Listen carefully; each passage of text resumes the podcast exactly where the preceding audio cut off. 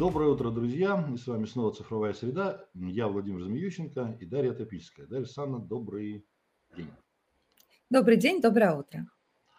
Вот и, и сегодня мы э, еще раз поговорим о цифровых двойниках, ну, потому что тема э, мало того, что актуальная, но еще и вызывает достаточно серьезный интерес. И сегодня у нас в студии э, Дмитрий Соколов, эксперт по цифровизации компании Siemens. Дмитрий, здравствуйте. Доброе утро. Ну что, как обычно, попробуем начать с истории вопроса. А цифровые двойники, об этом сегодня очень много говорят. Да. Понятно, что тема актуальна, понятно, что все сейчас пытаются как-то успеть оцифровизовать себя, свое производство, свои станки, я не знаю, весь мир и так далее. А с чего это все-таки началось? А когда возникла первая идея о том, что а, нужен вот тот самый цифровой двойник? Кто это был? Ну, если совсем глубоко посмотреть, то, наверное, Архимед. Да, теорема Пифагора, да. Любая цифра, любая модель э, математическая, да, это, собственно, модель нашего мира, физического, реального отражения в умах людей и в математических формулах.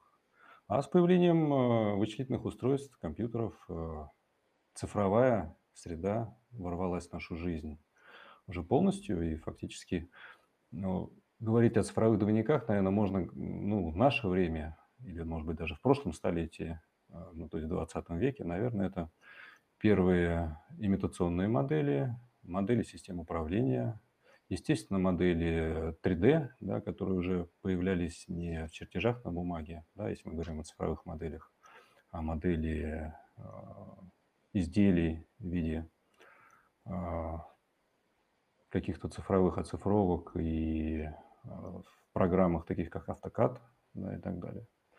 Вот. Но сейчас, конечно, мы переживаем бум, да, переживаем а, все, что связано с, а, с унификацией цифровых двойников, с их стандартизацией, объединением и, самое главное, объединение с реальным миром. Это то, что мы сейчас наблюдаем, то, что цифровые двойники требуют постоянного обновления, постоянного, постоянного развития. А вот объединение с, с реальным миром, давайте чуть поподробнее, что вы имеете в виду?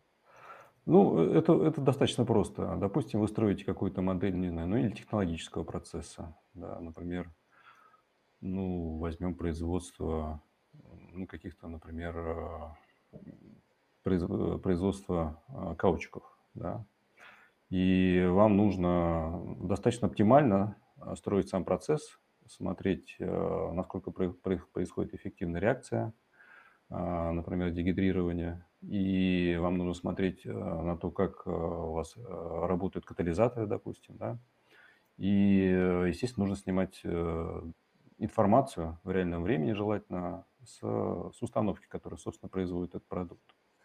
Вот, и вам нужно смотреть э, это все и моделировать э, на модели, да, с тем, чтобы предсказывать состояние этого самого катализатора, понимать, э, как у вас идет реакция и э, подбирать оптимальные параметры в, ре, э, в реальном режиме. То есть фактически у вас работает некая модель, которая моделирует химический, сложный химический процесс, физико-химический, да, там и динамика жидких сред, да, и химические процессы, и физические процессы, все вам нужно объединить обновлять данными с реального агрегата. Этот реальный агрегат постоянно подстраивать под изменяющееся сырье, состояние катализаторов и так далее, и так далее. Вот, э, ну, то есть, условно говоря, некая такая обратная связь, да? Обратная связь, да. Но это я один из примеров привел, непрерывную отрасль. Но а, в дискретном производстве, конечно, есть примеры, когда вам нужно, например, а, постоянно совершенствовать изделия сложные. То ли это автомобиль, то ли это не знаю, самолет, э, двигатель, все что угодно. Дмитрий, а давайте попробуем э, классифицировать вот эти вот самые двойники по функционалу и по задачам, которые они решают. А, ну да, э, это интересная тема. А мы различаем в, нашем, ну, в нашей практике в Siemens ну, четыре типа цифровых двойников. Ну, прежде всего, это, конечно, цифровой двойник продукта или продукта. То есть это может быть химическая формула, не знаю, нового лекарства или, или вакцины, да, процесс ее производства. Это может быть э, целый набор цифровых двойников а, того же самого автомобиля с его 3D-дизайном, да, с его характеристиками, например, сопротивлением набегающим потоком воздуха с аэродинамикой. с моделями двигателя, с полностью системной моделью всех агрегатов и модель программного обеспечения в том числе. Это модель а, изделия. А второе, да, когда вы уже а, создали некую модель изделия и проектируете, вам нужно спроектировать производство да, под это изделие. То есть вам нужно уже понимать, как а, наиболее эффективно и как наиболее дешево, с наименьшими затратами а, произвести этот продукт или изделие. Да, и вывести на рынок. Это модель, цифровая модель производства. То есть вы можете построить полностью, ну, с теми решениями, которые мы внедряем наших заказчиков, полностью всю имитационную модель, вплоть до движения человека, движения роботов, а, естественно, программы станков, а, машин и так далее, и так далее. Да, все это объединить и в виртуальном режиме даже запустить пуск-наладку систем управления. Вот это цифровой двойник производства. А дальше уже идет, когда вы э, запускаете производство и работаете с реальным производством, уже у вас появляется цифровой двойник эффективности этого производства. Да, то, то, о чем мы начали говорить в начале. То есть э, вы должны понимать, как работает ваша, допустим, промышленная линия или, э, не знаю, агрегат по производству каких-то химических веществ, да, или, там, допустим, та, та, та же самая бурильная установка или а, насос нефтяной скважине, который тоже может иметь цифровой двойник, и постоянно оптимизировать и предсказывать, допустим, даже его сбои, да, постоянно оптимизировать его работу с точки зрения энергообеспечения, с точки зрения производительности и так далее. Это цифровой двойник эффективности. Ну и четвертый цифровой двойник – это цифровой двойник э, самого продукта э, с точки зрения эксплуатации. Да?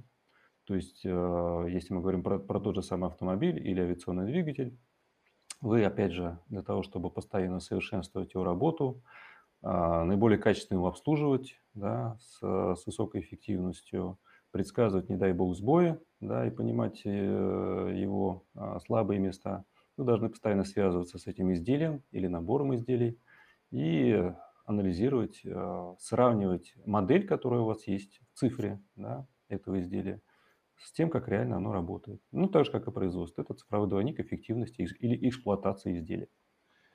Четыре цифровых двойника. Что-то, что от, от меня немножко ускользнула история. Вот вы говорите, первое, первое – это модель продукта. А да. второе, то есть, а четвертое – это, собственно говоря, того, как он работает. Вот в чем разница? В том, что когда вы проектируете, да, у вас еще нет изделия да, самого. Есть, может быть, какие-то модели, которые вы предполагаете, есть требования, которые описаны э, или рынком, или вашими заказчиками, и вы пока не можете наладить обратную связь. Как только вы выпускаете изделие на рынок, да, у вас появляется модель эффективности работы этого изделия. То есть, например... А, ну, то есть э, пер, пер, первая история это про то, как его сделать, а вторая история про то, как его эксплуатировать. Эксплуатировать и совершенствовать.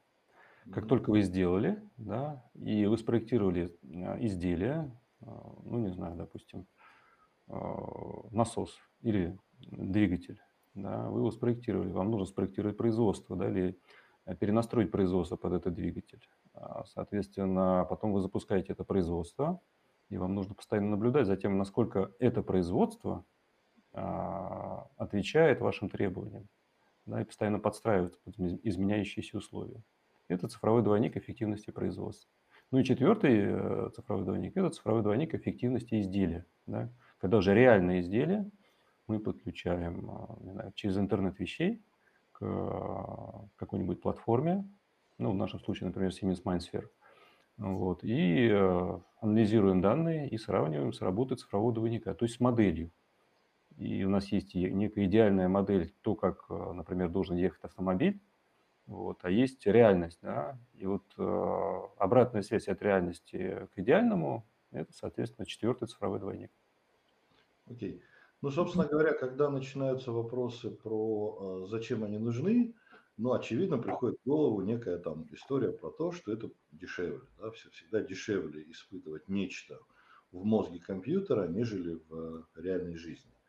А, два вопроса. Первый. Какие еще есть а, причины для того, чтобы использовать двойники? И второе. Можно ли поговорить про цифры? Вот, насколько сокращается время, деньги, ресурсы и так далее. Да? Ну и вообще введение цифровых двойников – это точно всегда про экономию, сокращение ресурсов? Или все-таки Не всегда? Я думаю, основной фактор- это, конечно, время. Да, понятно, что, естественно, сокращается ресурс, но сейчас, э, в современных условиях, э, развитие технологий, развитие продуктов, изделий, а, движется, э, с такой скоростью, что если вы не используете э, цифровые подходы, да, собственно, к созданию проектов этих изделий, то есть самих цифровых двойников, и цифровые подходы к подготовке производства, запуске производства, эксплуатации производства, вы просто отстанете и будете где-то, ну, за бортом цивилизации, мягко говоря, да. А, ну, вот пример я вам приведу КАМАЗ, да. А, КАМАЗ а, с помощью, ну, естественно, наших подходов и решений смогли сократить на десятки процентов да, цикл запуска нового, новой модели грузовиков на рынок, да, и постоянно обновлять состав, да. И сейчас они завязали вот этой, в этой горизонтальной интеграции, которой многие говорят, когда вы от проекта до выпуска готового изделия – у вас единая цифровая среда. Да? инженеры, которые делают какие-то модификации, э, сразу могут анализировать, как это отразится на производстве. И понимать, э, насколько быстро могут, может быть выпущен э, этот грузовик. Да? Поэтому да, это сроки, да, это стоимость. Это и стоимость самого изделия, это и стоимость его производства, это и стоимость его эксплуатации в том числе, потому что вы закладываете в модели все, что связано с, с, с любыми качествами изделия, да, или грузовика, или чего угодно. Да. То есть вы э, заранее а, можете предсказывать и анализировать, как будет себя вести а, тот или иной а, компонент в среде эксплуатации, да, и в дальнейшем постоянно подстраивать на основе обратной связи. Вот эта обратная связь, конечно, очень важна. А все-таки в деньгах это сколько? Вот вы говорите, на десятки процентов. На десятки процентов. Ну, в деньгах, ну, в деньгах э, зависит от, от компании, да. Ну, допустим, вот, э, опять же, вернемся к каучикам, да. А, ну, не буду называть компанию. Вот недавно мы считали бизнес-кейс, но там а, в год э, на одной установке, ну, 3 миллиона долларов экономия. Даже в евро, можно сказать, 3 миллиона евро, да. Просто за счет цифрового двойника, более оптимальных рычагов управления этой установкой, да, а, созданием, предсказанием вот этих э, так называемых софт-сенсоров, да, которые на основе модели говорят, а, как протекает реакция внутри реактора, да, как, э, как быстро там, как суется, а, не знаю, там катализатор, да, и, соответственно, более оптимально добавлять новый катализатор. И это 3 миллиона долларов просто в год э, при производстве неких химических компонентов. Вот один из примеров. Если говорить о более сложных изделий там э, ну, исчисляется, допустим, э, не знаю, там огромными суммами, да, потому что вы, вы можете вывести новый а, продукт на рынок быстрее, вы получаете конкурентное преимущество. Естественно, вы тратите меньше времени, меньше денег на разработки, потому что, во-первых, при цифровом двойнике да, вы всегда можете делать так называемые виртуальные испытания. То есть вы в комплексе изделия, которые вы а, готовите, а, вы можете на модели проработать все его аспекты, то есть аэродинамику да, или гидравлику, взаимодействие всех компонентов там, гидравлики, аэродинамики, электрики в том же самом автомобиле. И отработать это на цифровой модели и сократить тем самым число реальных испытаний. Конечно, от реальных испытаний, например, крэш-тестов никто не уходил, да, но вот количество и стоимость этих испытаний будет снижено в разы. Слушайте, а кстати, вот по поводу краш-тестов, чистое любопытство. А как вы считаете, двойник способен э, полностью описать вот процессы, происходящие при реальном краш-тесте? То есть можно ли их заменить? Ну, любой двойник, естественно, это некая абстракция, некое упрощение. Зависит от задачи. Да? Как вы понимаете, любая математическая модель, э, даже теорема Пифагора, с которой мы начали, она не полностью отражает, да, так сказать, потому что у нас есть еще теория относительности, да, которая искривляет пространство, да, и прямые не всегда прямые.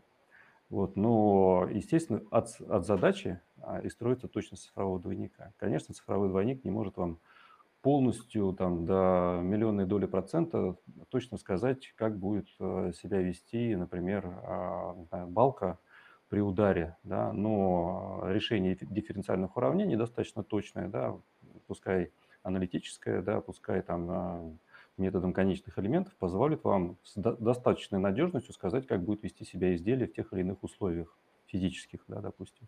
Вот, и, соответственно, построить конструкцию, которая наиболее оптимальна а, для конкретной задачи. То ли это нагрузка, то ли это динамика жидких сред, то ли это температурные какие-то вещи. Да. Для этого, естественно, есть э, все разработки физические, математические. И сократить э, тем самым цикл разработки, цикл испытаний. Ну, то есть, условно, это не только вопрос регулирования, но еще вопрос того, что э, не до конца, э, ну, в смысле, полностью заменить реальный кусок железа э, цифровая среда пока не умеет. Ну, я думаю, это никогда невозможно, понимаете, да, мы не можем. Ну, многие предсказывают в 2045 году там какой-то переход цифровой, да, там слияние реального мира с, с реальным. Вот, э, но я думаю, что все-таки давайте опустимся на Землю, да, и до конца, до последнего атома, да, мы не сможем смоделировать даже песчинку. Не могу сказать, что это сильно печалит. Может, это... это не печалит, просто это, ну, это надо понимать, да, когда вы строите задачу, вы исходите из задачи. Допустим, вам нужна максимальная обтекаемость кузова, да, или максимальная эффективность э, производства, вы из этой задачи исходите, да, и, собственно, выбираете методы моделирования, которые позволяют вам решить эту задачу. Вот и все. Дмитрий, а с точки зрения организации, собственно, самого производства или переоснащения производства для того, чтобы ввести платформенные решения, цифровые двойники, дальше с ними работать, а, есть какие-то ограничения или, если переформулировать, когда точно нужно к этому уже приходить, или какой уровень цифровой зрелости должен быть у компании для того, чтобы она могла их, э, получала бы эффект от работы с цифровыми двойниками? Ну, основной вопрос э, в цифровыми двойниками– это, конечно, ну да, уровень цифровой зрелости, вы правы. Естественно, мы работаем с разными компаниями, и основная задача а, вот, во многих наших заказчиках– это действительно перейти, даже не перейти к цифре к проектированию, да, это, в принципе, многие перешли к этому уже, все понимают, что действительно это эффективно, это дешево, это быстро, но именно наладить так называемую горизонтальную интеграцию. То есть когда у вас от э, проекта до производства сокращаются вот эти этапы. У вас в единой среде, в единой командной среде или в единой системе так называемой PDM э, или PLM, да, а, все цифровые двойники завязаны между собой. Да? Это называется горизонтальная интеграция. То есть вы, не переходя ни на какие другие а, такие а, промежуточные формы, не дай бог бумажные, вы сразу переходите к подготовке производства. Да? И компании сейчас, э, многие в этом направлении двигаются понимают, что для того, чтобы быть конкурентом на рынке, да, а, мало сделать, использовать цифровые методы проектирования, но еще нужно цифровые методы подготовки производства, например, оснастки, да, и запуска производства. Ну и следующий шаг, естественно, обслуживание производства да, и сокращение затрат, затрат при, при самом производстве.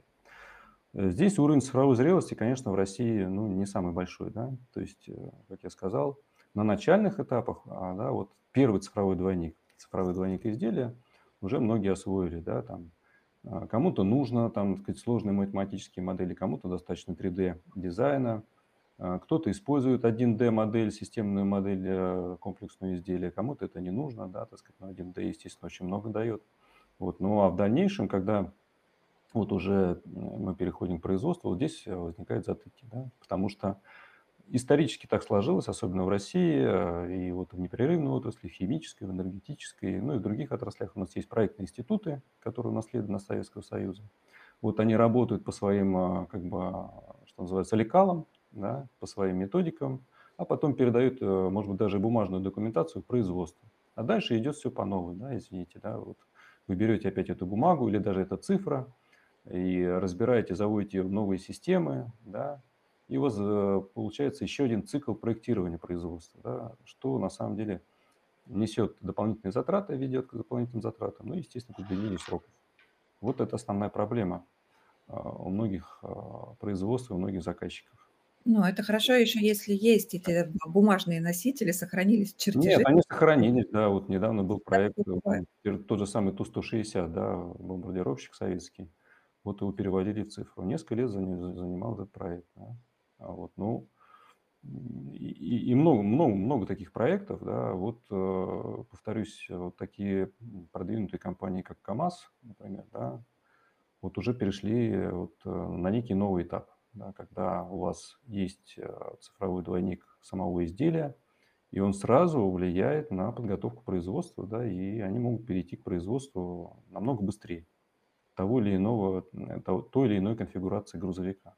Да, в зависимости от требований рынка. Вот у них появилась потребность там грузовик там какими-то специальными свойствами. Они быстро смогли запроектировать э, эти свойства или эти характеристики в самом изделии, да, потому что есть уже наработки, естественно. И эти наработки сразу идут в производство, потому что все это идет в единой среде.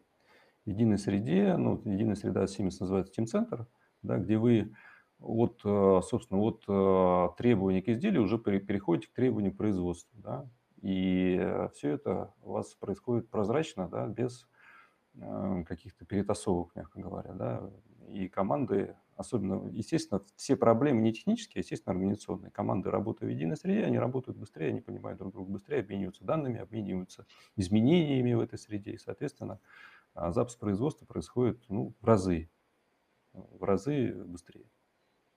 Ну и тут я не могу не спросить, собственно, про команды. Это же человеческий ресурс, один из ключевых да. факторов, собственно, для того, чтобы платформенные решения работали эффективно. А, а наши а, такие консервативные производства, как правило, имеют человеческий ресурс такой же консервативный, привыкший к долгим бумажным бюрократическим процедурам. Да. А с человеческим фактором, как часто вы встречаетесь и как вы научились его преодолевать? Но опять же, это, повторюсь, это организация командной работы. Понятно, что человеческий фактор отменить невозможно. Да, люди разные, да, люди привыкли к своим методам работы. А, у всех, э, что называется, свой стиль да, в разных компаниях. А, но наша задача дать, во-первых, инструментарий, запустить его в команду да, и настроить процессы. Да, настроить процессы проектирования, производства да, и обслуживания изделий. А, вот, э, ну, тот инструментарий, который мы предлагаем и который мы внедряем, действительно позволяет это делать. Да.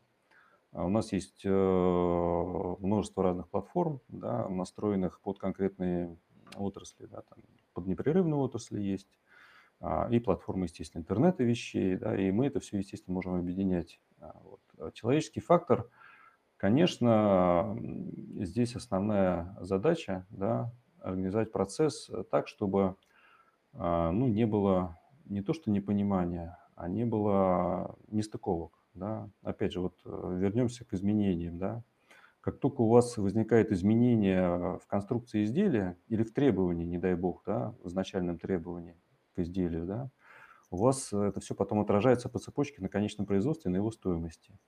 А если команда работает слаженно, да, и процесс настроен таким образом, что изменения вовремя согласуются, то вот эти вот изменения изначальных требований обычно происходят, ну, это, это редчайший случай, да, Э, намного реже, потому что все взвешивается вместе с производством, да, то есть вместе с ограничениями производства, вместе с ограничениями эксплуатации.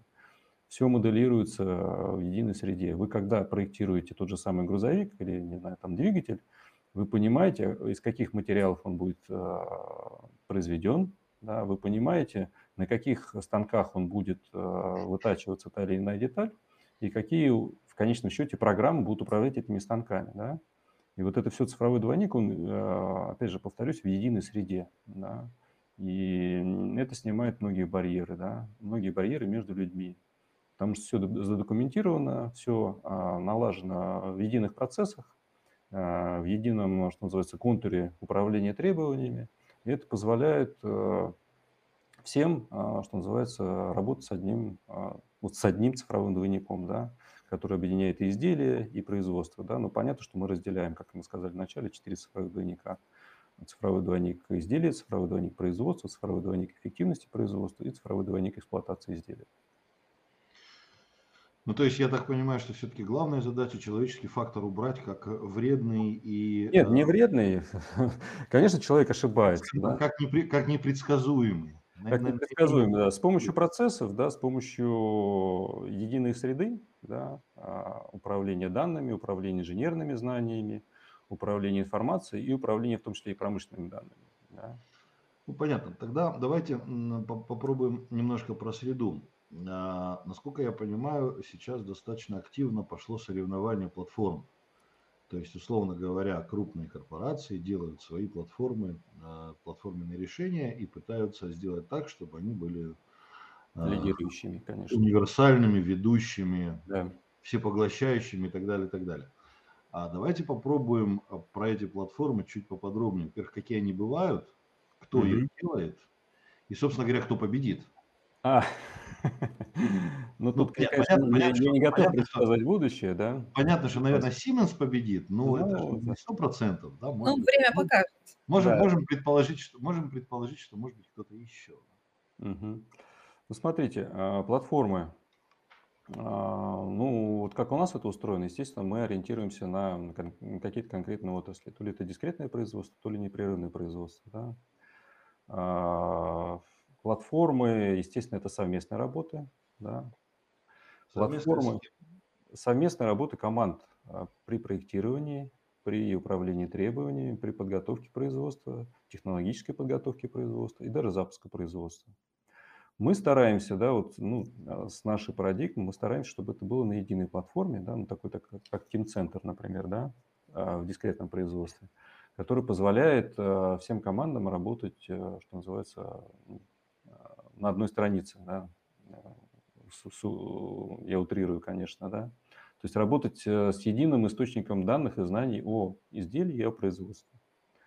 Это платформа PDM PLM, да, Product Lifecycle Management или Product Data Management. То есть все требования, все цифровые двойники, все, вся история изменений, э, работа команд, задачи, планирование проектирование, планирование производства, а, технологическая подготовка там, и так далее, и так далее, производственная подготовка, все в одной среде.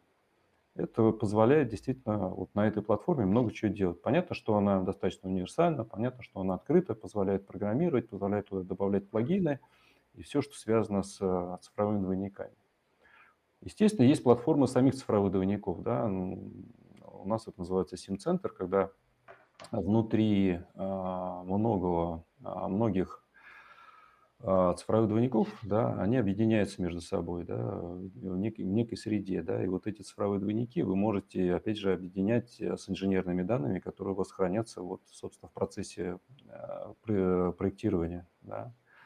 А, ну, SIM-центр – это некая платформа моделирования, где вы можете делать так называемое мультидисциплинарное э, моделирование, то есть смоделировать работу, э, например, не знаю, там форсунки какой-нибудь э, внутри двигателя, механику двигателя в одной среде, да, его там, не знаю, динамику с точки зрения газов, да, и сопротивление, да, сопротивление материалов. Это все в одной среде потом этот двигатель включить как э, компоненту самолета, да, и смоделировать его как самолет целостный агрегат, да, где есть двигатели, где есть э, система управления и так далее, и так далее, да, и аэродинамика. То есть правильно я понимаю, что а, на платформе можно а, объединить все четыре типа двойников? Э, в общем, да, но есть еще платформы сбора и обработки данных, да. Это некая дополнительная история, которая совсем недавно появилась. А, это платформа интернета вещей. И сейчас идет активный процесс слияния этих платформ, да, когда мы говорим о том, что а, обычно платформа интернета вещей это чаще всего облачные решения, да, а платформы проектирования исторические, платформы вот PDM, PLM исторические, это были все-таки он-сайт а, платформы, и сейчас, э, ну, на мой взгляд, э, тренд в том, что многое-многое идет в облако, да, потому что это дешевле. Соответственно, модели, например, а, у нас э, модели производства, да, такие как, например, Technomatics для моделирования процессов механических производств, да, мы можем объединить с реальным производством через платформу и проигрывать сценарии, смотреть, как реальное производство работает, насколько эффективно ну и так далее. Да? И те же самые цифровые двойники изделий помещать в облако. И у вас в облаке получается, собственно, а, может быть, даже командная работа, да, есть центр в облаке, да, и, собственно, сбор данных от э, изделий или от производства. А, многие относятся к этому настороженно, да, а многие боятся, что там данные украдут, да, но здесь, естественно, есть методы, которые позволяют вам защитить ваши данные и обеспечить надежность. Если вы небольшая самое- компания, то да. Бояться, бояться, наверное, стоит того, что больше всего того, что в какой-то момент жизни отключат интернет, но это уже из области. Ну, как сказать, ну, отключите Далекого интернет, да, да, вот попробуйте, что будет с вами. Вот, э, вот мой младший сын не может прожить без телефона уже одного дня. Не знаю, как, как без интернета. Ну да, это правда. У них, мне кажется, вот у этого поколения, э, у детей уже сформировался еще один орган чувств. Это, собственно, Ну смартфон. да, если, если говорить про, про облака, про интернет, опять же, и про эти технологии тоже не- никто не, не отменял частные облака, и крупные корпорации, конечно, там, такие как КАМАЗ, они, они строят свои облака корпоративные, да, или там тоже Сибур, например, там, или э, Газпром, Газпром нефть, у них свои облака, свои платформы, да, какие-то используют они со стороны Siemens, какие-то других, но они, естественно, строят э, свою, с- свой контур, да. А, а небольшим компаниям, да, закупать программное обеспечение, а, устанавливать э, серверы, да, устанавливать все это, настраивать, ну, это просто ну, очень затратно и долго. Вот поэтому, конечно, облачные технологии здесь э, выход и для многих, да, для многих небольших и средних компаний. Э, Давайте все-таки попробуем пофантазировать. Вот а, очевидно, что сейчас платформ много. Вот их сколько там? Десятки, наверное, наверное, там много десятков. Ну, лидирующих платформ PDM, PLM, я бы сказал, 3-4. А, окей. А, в Ну, итоге, Да. в итоге мы придем к тому, что э, победит кто-то один, или все-таки здесь э, как это большое количество решений не противоречит друг другу. Нет, я думаю, что нет какого-то, не будет какого-то прям абсолютного монопольного лидера, да. А, Ну, вот э, достаточно посмотреть э, даже на, на рынок операционных систем. Есть Microsoft, а есть все-таки и более открытые, и более свободные системы, да, там есть и Linux, да, там, ну, да, и, и так далее, да, и тот же Android поднимает голову во всех э, местах, поэтому я не думаю, что будет засилие, например, только Siemens или только Dassault а, в PDM PLM, да. В своих отраслях, в своих применениях э, что-то лучше работает, да, что-то а, более интересно дает результаты, да. Конечно, они будут конкурировать. Но я думаю, что это будет, да, 3-4 платформы. И так, то же самое с платформами интернета вещей и с платформами для непрерывных производств, да, именно проектирования и работы по непрерывных производств. Да, то есть это химические, фарма- фармацевтика, нефтянка. А, Ну, у нас есть Комос, допустим, да, там, у конкурентов там есть Аспен там, и так далее, да. А, Соответственно, это будет постоянное развитие конкуренции, потому что ну, без этого нельзя, да. Но мы, конечно, надеемся, Siemens э, очень много вложил в платформу интернета вещей и объединяющиеся с- э, вот эти все платформы, да, объединяет платформы и непрерывного производства, дискретного про- производства, и проектирования, эксплуатации производства, эксплуатации изделий. А, Вот сейчас основная задача, основной тренд – это вот объединение, вот наш лозунг объединение реального виртуального миров, да, когда у вас цифра, цифровая модель постоянно обновляется данными из реального мира. Вам, ну, это вам позволяет э, реагировать быстрее а, предсказывать быстрее работу своих изделий или работу своего производства. Дмитрий, а давайте попробуем пофантазировать. Вот а, цифровые двойники, да, вы говорите, что а, в ряде производств там, требуются годы для того, чтобы то или иное изделие. значит, Но зависит, да, зависит от изделия. Ну, тем не менее, такое большое, очень большое изделие.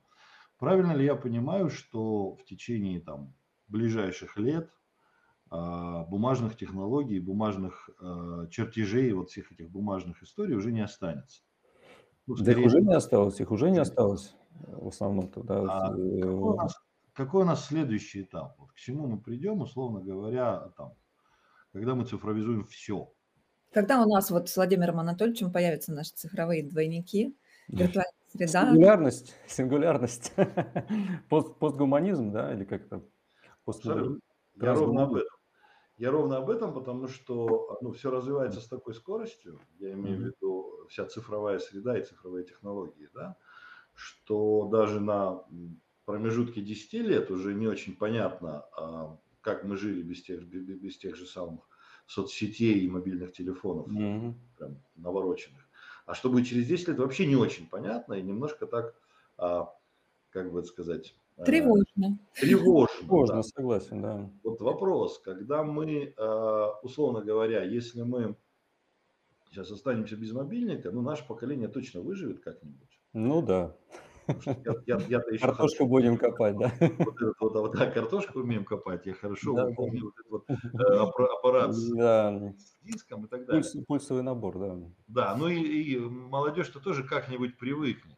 Но ведь а, в момент, когда, наверное, уже сейчас, да, когда а, цифровизация зашла, в, дошла до той стадии, когда а, практически все работает на этих технологиях, а, там уже дороги назад нету, ну, быть не может. Вопрос. Дорога вперед, она куда ведет? А, какая, какая цифровая реальность нас ожидает лет через пять, когда уже вот все эти двойники и платформы станут такими же обыденными э, вещами, как сейчас, там, я не знаю, Алиса. Ну, можно пофантазировать, да, наверное. Ну, наверное, ну, если, если касаться производства, да, наверное, у, через несколько лет, да, я думаю, даже не, не через несколько десятков, вы можете заказать себе, не знаю, индивидуальные кроссовки. И сейчас уже так, э, такие уже компании существуют, да, прям по вашей ноге, допустим, да, и вам они придут э, там, э, там, может быть, даже не дни, а, а часы, да, или вы можете заказать индивидуальный автомобиль э, там, со своими характеристиками, да, с, э, естественно, ну, который удовлетворяет вашим личным требованиям, но, естественно, соответствует там, требованиям регуляторов. Да. И этот автомобиль э, будет автоматически собран роботизированной ячейкой там, за несколько дней, да, индивидуально по вашему заказу. Вот. То есть все идет к тому, что производство, ну мы говорим о производстве, становится более индивидуализированным и наиболее гибким, да, и наиболее эффективным. А многие компании уже, в том числе автомобильные компании, задумываются ну, вот, э, даже об отказе от конвейерного подхода. Да. Ну, потому что рынок ну, достаточно переполнен. Да. У людей самые разные потребности, особенно нового поколения. Да, и вот э, те же самые Volkswagen и, и другие а, гранды автомобильной индустрии да, немножко задумываются над тем, потому что у людей э, отношение к продуктам, к изделиям становится намного более прагматичным, да, если мы говорим о производстве. А, если говорить о автоматизации, то, ну, наверное, это всеобщая, всеобъемлющая автоматизация. Но вот э, на наших заводах, например, по производству а, компонентов автоматизации, да, автоматизации для автоматизации, да, так сказать, э, мы э, ну, на заводе в Амберге смогли сотни раз увеличить производительность при том же самом персонале и той же самой площади. Да и повысить качество изделий. Вот это э, действительно вот, э, ждет многие компании, когда э, у вас гибкость производства возрастает, возрастает скорость принятия решений, гибкость реагирования на запросы рынка. То есть у нас, например, заказ от наших партнеров, наших заказчиков приходит в электронном виде да, на новый компонент автоматизации производства, те же самые модели контроллеров, допустим, да, и он тут же идет сразу в производство, и линия автоматически перенастраивается. Да, этот заказ выполняется в точности в срок, да, причем а, с минимальными а, затратами а, на логистику, да, потому что мы оптимизируем склад, предсказываем состояние склада и состояние рынка, анализируем, как будут у нас вести себя вот эти самые линии, да, и, соответственно, можем наиболее оптимально построить графики производства. И э, это реальность, которая ждет э, многих, да, это индивидуальный подход, да, и это очень гибкий подход к производству. Ну, если мы говорим о таком потребительском секторе. Если говорить о секторе, э, допустим, таком энергетическом, а, химическом, нефтехимическом, там уже многое автоматизировано, да. А речь идет о том, чтобы действительно сделать это производство более энергоэффективным, более экологически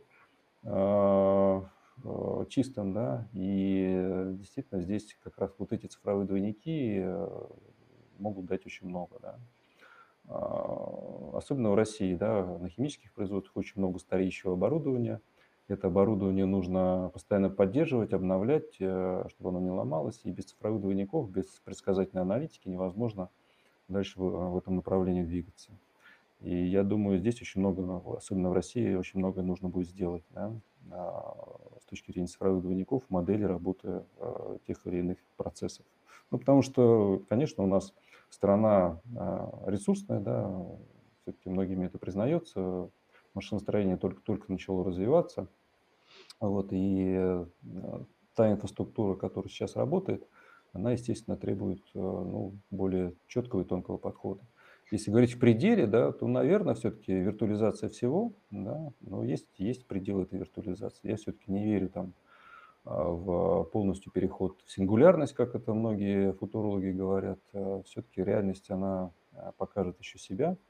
И то, с чего мы начали, мы не сможем замоделировать полностью все атомы в песчинке. Да. Квантовые эффекты не, под... не поддаются моделированию. Вот э, как-то так. Это мой взгляд на вещи. Ну, определенный, определенный оптимизм точно это внушает.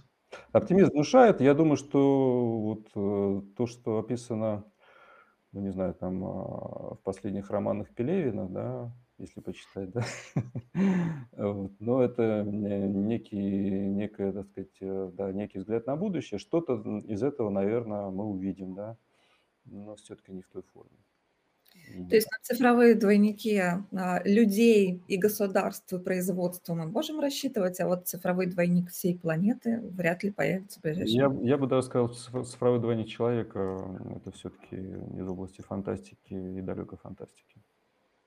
Да, но цифровой двойник, опять же, носит, ну, в нашем понимании, чисто утилитарную, решает утилитарную задачу, да, или сделать производство более эффективным, или изделие более оптимальным, или сократить затраты или сроки, да, или, или сделать все-таки все это более гибким. Да, то есть э, по заказу сейчас вы можете заказать, по-моему, в Adidas, да, можете заказать кроссовки, да, там, э, которые соответствуют вашим запросам. Или там э, индивидуально под вашу форму черепа, извините, вам сделают шлем велосипедный. Такие проекты уже есть, и это сделано как раз на цифровых двойниках. Mm-hmm. Ну да, будем надеяться, что полностью цифровизовать надо. Я, я здесь оптимист, потому что да, здесь действительно изделия будут дешевле, производство будет дешевле, оно будет еще более автоматизированным, оно будет, будет более индивидуализированным. Ну, человек это тоже сложный механизм, и у него тоже бывают отказы состояния, которые можно прогнозировать. Вот человека невозможно, на мой взгляд, э, как-то сделать цифровым двойником. Мне кажется, это из области фантастики. Даже не знаю, рада я этому или нет, но звучит, в общем, достаточно оптимистично. Да, давайте опустимся на землю, да, так сказать, э, мы пока оперируем реальными физическими законами, да, вот, э, и оперируем математикой. И в той же самой, там, в химии, там, да, так сказать, физике все подчиняется неким уравнениям. Да. Человек не подчиняется уравнениям. Черт возьми, как приятно, завершение, Владимир. Да, как, как приятно осознавать, что ты, э, то есть у тебя нельзя описать э, кучу уравнений. Невозможно. Что ж, э, на, на этой мажорной ноте мы закончим. Спасибо вам большое, Дмитрий, было очень интересно. Спасибо. А, всего доброго и слушайте цифровую среду. Спасибо. Да, я напоминаю, что мы теперь а, еще и в подкастах, а и на, на нашем портале Первый цифровой можно с нашими подкастами познакомиться. Можно даже их послушать. Да. Спасибо, Дмитрий. Всего Спасибо. Хорошего. Спасибо. Спасибо. До свидания.